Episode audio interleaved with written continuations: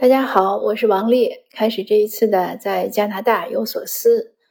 那此刻呢，是我这边的十二月二十四号，就是平安夜吧。呃，已经天黑了，虽然还不到五点钟。在这个等待着圣诞大餐的的时候呢，我想做个简单的分享。这分享呢，也是因为今天中午看了一条消息，心里很难过。呃，今天中午呢。很无意看到朋友圈里写呢，朱令去世了。前一段呢，还看到网上很热的那个帖子，就是祝贺朱令呢五十岁生日。为什么想分享这个帖子这个事情呢？因为朱令呢和我是同年，经常会有听友猜我多大。那今年呢，我整整五十，也是因为今年五十，所以我有很多很多的人生感悟，对自己。前面走过的路啊，对未来的展望呀，有很多感想，也都和大家分享。那看到朱令五十岁的那个状态呢，我心里是非常的难过，因为作为一个童年生的人，而且你看到朱令以前是那样的委婉呀、温柔呀、秀美呀，而且他在学古琴，他能弹到广陵散。广陵散这个曲子呢不好弹，我也在学古琴，学的年头可能比他学的还要长。但是我才弹到九狂，关山月我都背不下来谱，就是这样一个残语。我们童年，可是他呢，在他二十，就是应该是二十岁出头的时候，就遭遇了投毒事件，完全的改变了他的人生，以至于后来这个近三十年的时光，他没有任何享受，都是在苦难中度过。而且他的父母失去了长女，又这样子的次女又得到这样的不幸的命运。但是当时看到五十岁生日快乐的那个帖子之后呢，我心里还是祝福他，希望他能坚强。可是没想到，才过了几天吧，可能有没有一两个月，就看到他离世的消息，而且是在冬至那一天走的。那昨天应该是，呃，办的葬礼，所以呢是觉得人生无常，而且有很为他感到不平。我想，所有关心这个案件的人呢，都是怀着同样的心情。就是为什么这个案子已经都说投毒了？那投毒总是有一个人投的，那这个人是谁呢？为什么没有得到任何制裁呢？那下午呢，我有一个闺蜜过来，我们也是喝茶聊天，因为她呢，我们是同龄，她虽然比我大一岁。说到这个事儿呢，因为她就是北京人，所以她对这个事儿也是很关注。嗯，她就说：“她说为什么这些人没有报应呢？”我其实内心还是相信报应的，我相信会有报应。而且我也想，我也跟那个闺蜜讲，我说我想这个投毒的这个他这个同学，不管是在澳洲还是在美国还是在天涯海角，我想他随着年龄的增长，他人性的增长，他经历的这些世态炎凉，他难道还没有看透人生的真谛是什么吗？还会为了嫉妒别人而去做这样的蠢事儿吗？他没有任何懊悔吗？我想他这些年也是为人妻，可能为人母。他在人生的这样的家庭的组建中啊，对孩子的养育中啊，和他的爱人的相处中啊，或者和朋友亲人的相处中，他有没有一丝良心的发现？他有没有会觉得良心痛过呢？如果他从来没有觉得良心痛过，那这样的一个真的是禽兽不如的人，他能养出什么样的孩子？他能有什么样的周围的人际关系呢？如果他良心有过痛，那他能不能去谢罪？他能不能去忏悔？他能不能为他的这样的一个可能当年是无心或者是年少的过失去做一些补救？我相信有报应，我也期待着这一天，因为这件事情对所有了解这个案件的人来说都是感到意难平。那当然，我们也是祝福朱令的父母，呃，这一对老人家呢，祝福他们能健康长寿。不管怎么说呢，他们和朱令都是打了一场人生战役，三十年不容易。那今天这个消息呢，其实我在转朋友圈的时候，我也写，我说这个仿佛一道不和谐的亮光，刺破了这种佳节的气氛和那个看起来美好的世界。我们每个人呢，都应该有这样的心存心存一些正义感和公益感，因为这个事情，可能我们。都就是不认识朱令，或者不知道受害人，就只是看了新闻。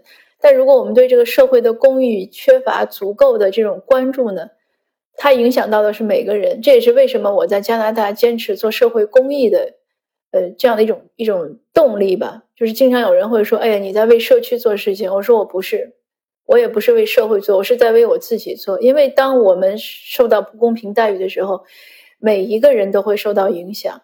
那对社会也是一样。如果有的人因为他家里位高权重，他就能逃脱法律的制裁。”那我们的法律还有什么意义？现在呢，资讯都很发达，呃，网络也很就是很便利，呃，人们的觉悟呢，我想人们的认知啊都有所提高。那我认为朱令这个案件呢，不应该是一个就是呃随着受害人去世而结束这个事情呢，社会啊、国家呀，或者乃至于全世界，就是人们应该有一种公义和良知。让这个案件最后有一个结果，有一个结论，有一个结局。那个投毒的人呢，他自己应该有一个人性的反省。这个呢，是我们大家努力的一个方向。否则的话呢，我们可能每个人都会受到这样的影响。我看到有人评论说，因为这个事情，他都不想让小孩去报考清华。当然，这些事儿也不是呃一个人能决定的，或者是当时的领导班子能决定的。呃，它也有很多复杂的原因，但总体来说呢，我们大家应该一直关注下去。那说完这个沉重的话题呢，我说另外一个话题吧，也是前两天呢，有个年轻人，他还在读大学，他问我，他说，呃，怎么看待帮亲人做事情和赚钱的这样的关系？他说，有时候帮一些亲友做事情，亲人啊、亲戚啊、朋友做很多事情，浪费很多时间，他认为可以收费。他问我应该不应该收费，我说不应该。当然，我说我的观点呢，仅是我的观点，因为每个人都有自己时代和生长的文化的局限性。我说我只能说我的观点。那我经过这五十年的呃人生经验，因为曾经经过伤，后来也也做学问呀，然后来加拿大呀。那我自己觉得，呃，我的对金金钱赚钱的观点呢，我说呢。几几点经验吧，供他参考。第一呢，你帮任何人做事情，如果是帮忙，你都是心甘情愿，你不要想着有回报。那帮亲戚亲戚做事情呢？因为亲戚呢就两种，一种是血亲，一种是姻亲。那不管怎么样呢，或者朋友，就是你认为值得你帮的朋友，你都是心甘情愿。要不你就别帮，你就找个理由或者借口，你说你做不了。如果你去帮，即使陌生人，你去帮呢，你就不要想说，哎，他将来要呃回回报我啊，要不然就忘恩负义啦，怎么怎么样？那如果那样的话呢，你就该刚开始的时候就不要帮。第二呢，与这个要钱相反的，还是尽量不要和亲戚朋友发生这样的交易的行为，比如说你们一起去做生意啊，一起做投资呀，或者你给他打工，他给你打工，这种事情呢，都是越少越好。尤其是我觉得在也不只是东亚环境吧，比如说你其实和印度人呀、和伊朗人相处，我觉得也有这样的一些问题。那你可能和一些西就是欧裔和白人相处呢，钱可以说的很清楚，呃，要相对好一点。但是我感觉总体来说呢，如果现在让我做选择呢，那我是宁可就是愿意帮忙就帮忙，呃，不愿意帮忙就算了，但是不要有经济上的往来。因为本身呢，尤其是合伙做生意，就是有句俗话嘛，“生意好做，伙计难搭”。看了太多的生意伙伴能同甘苦，但是不可能就是能一起苦难，但是可能不能一起赚钱，赚了钱分账就是个问题。这个是个人性的一个永恒的一个考验吧，也不是说呃谁好谁不好，就是在利益面前，很多人都会就是都会有自己的一个想法。所以我是为了避免这样的麻烦呢，那我觉得我的建议就是最好不去有这样的瓜葛。那在赚钱的时候，比如说你要去上班呀，或者你要做生意啊，呃，或者你们是你帮人推销东西啊，怎么样？那你把钱的这个事儿之前谈好了，谈好之后呢，就最好是严格的执行，呃，谁也不要拖谁的账。但第四个呢，也是最重要的是我其实最想分享的一点，因为前三点我觉得很多人都是这样的。知道，而且也是会这样做。第四点呢，就是我跟这个年轻人讲，我说你永远不要把赚钱当做目的。即使你去打工，比如说你去咖啡馆打工，一小时可能是最低时薪，那你做够八小时应该拿多少钱？那我也确实见过这样的年轻人，因为我在一个朋友开的饭馆、饭店、饭馆里吧，又就是日餐店里，我待过一整天，接触了他们不同的店员。有的年轻人呢，都他们都是大学生过来就是打散工；有的年轻人呢，他觉得我就是来这儿上班的，一小时你给我多少钱，那我就做好我要做的事情。比如说他就是端盘子，那他就是端盘子，他多一点事儿他也不管。但是那天下午呢，我见了一个非常优秀的一个女孩。她也是端盘子，但是她一点都不闲着。没有客人的时候，因为日餐店都有那个酱油瓶嘛，她就把那个瓶子里剩的酱油全部都倒掉，然后全部都洗干净、消过毒之后擦干净，扣在那儿。然后来了客人呢，又倒新的酱油。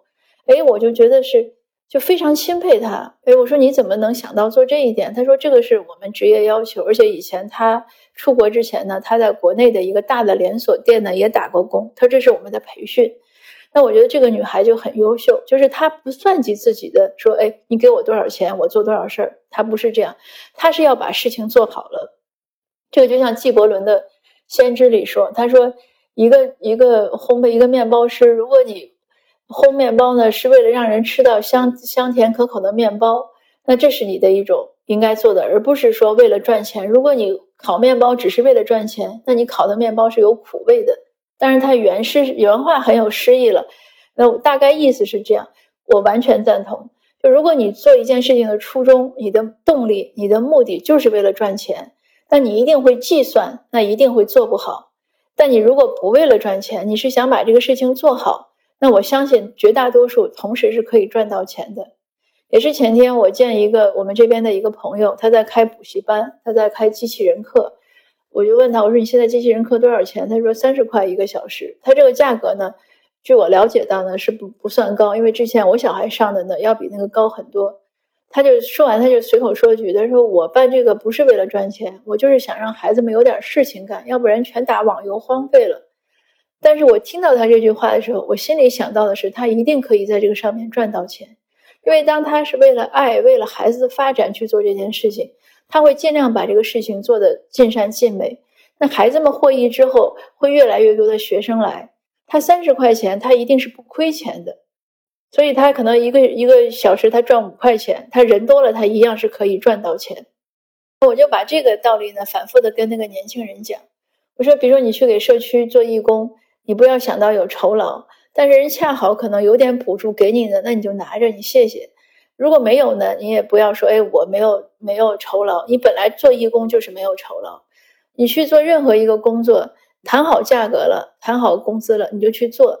那你做的过程中，一定想的是你怎么把这个事情做到最好，你能做到的最好，而且你看还能不能改进，而不是想这个事儿你给老板带来了多少收益，呃，他给你多少钱，你有没有亏？当你一旦算计的时候，你就在贱卖自己的人生。因为你就相当于把你的人生化成小时去卖钱了。以前我做商业的时候，我开公司的时候，我经常会跟员工讲两个例子，这个我也在文章中写过。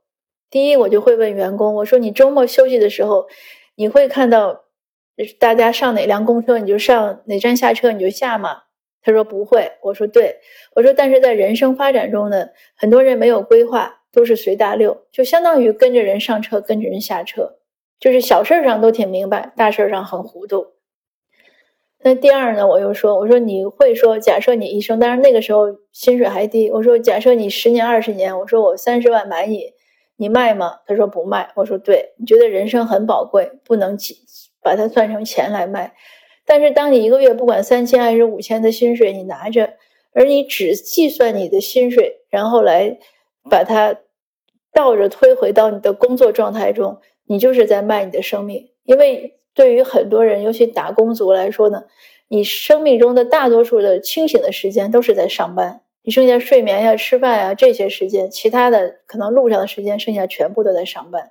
而你上班的时间，你去算计的时候，你就是在贱卖你的生命。那这两点呢，一般的公司的员工都能听懂，当然有多少人执行呢，就不一定了。但是我在那十多年的商业过程中呢，我也确实看到。能听懂了，而且能确实照着去做的人呢，那些年轻人呢，发展的都不错。